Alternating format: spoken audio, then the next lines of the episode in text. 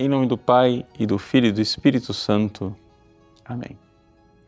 Meus queridos irmãos e irmãs, no Evangelho de hoje, Jesus repreende a geração má e perversa porque busca um sinal. Ou seja, o sinal é o próprio Cristo. Nós precisamos simplesmente ter fé. Veja, para a gente entender este Evangelho, seria interessante nós procurarmos outros paralelos. O Evangelho de São Lucas nos fala, por exemplo, da famosa parábola do pobre Lázaro e do rico Epulão. Naquela parábola, o rico do inferno pede ao pai Abraão: envia Lázaro para que os meus irmãos tenham sinal, porque, sabe, se alguém ressuscitar dos mortos, eles crerão.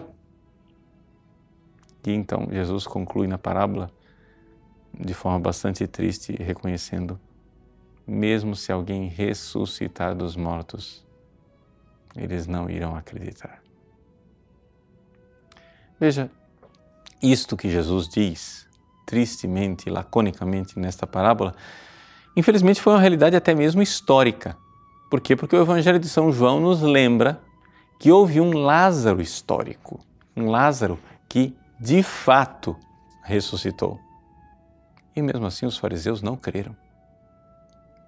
O Evangelho de São João recorda que depois que Lázaro ressuscitou, os chefes dos fariseus planejaram matar Lázaro. Essa era a maldade do coração deles.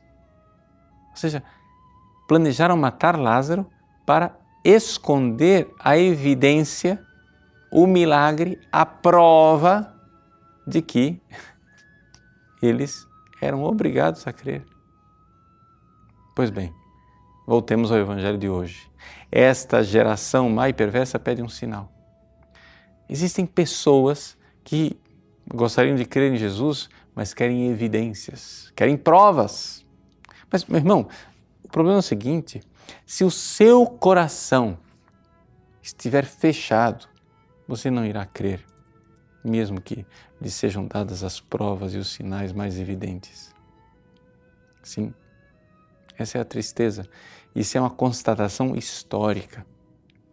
Os fariseus tinham todos os sinais.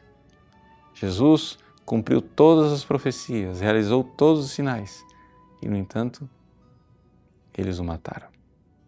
Mas por que isto? Porque, na realidade, nós, quando aceitamos o Cristo, temos que mudar de vida.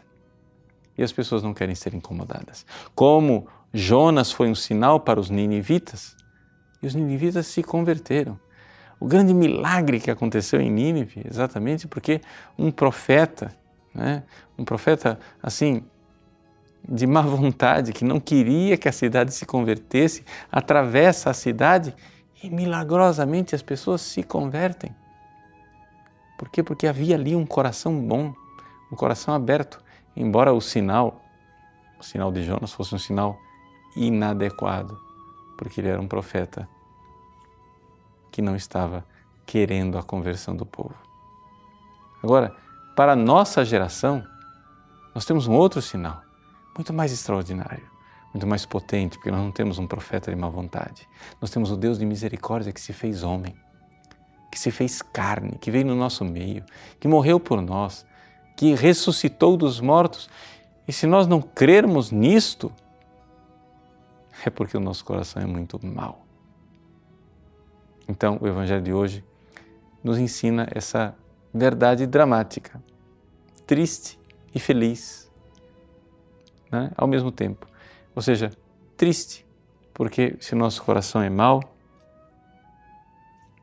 nenhum milagre será capaz de demovê-lo de sua maldade. Mas feliz, por quê? Porque se nós realmente nos abrirmos ao amor, creremos e receberemos do Cristo a boa nova, o Evangelho e não somente a salvação. Abra seu coração, creia dê o passo da fé. E que Deus abençoe você. Em nome do Pai, e do Filho, e do Espírito Santo. Amém.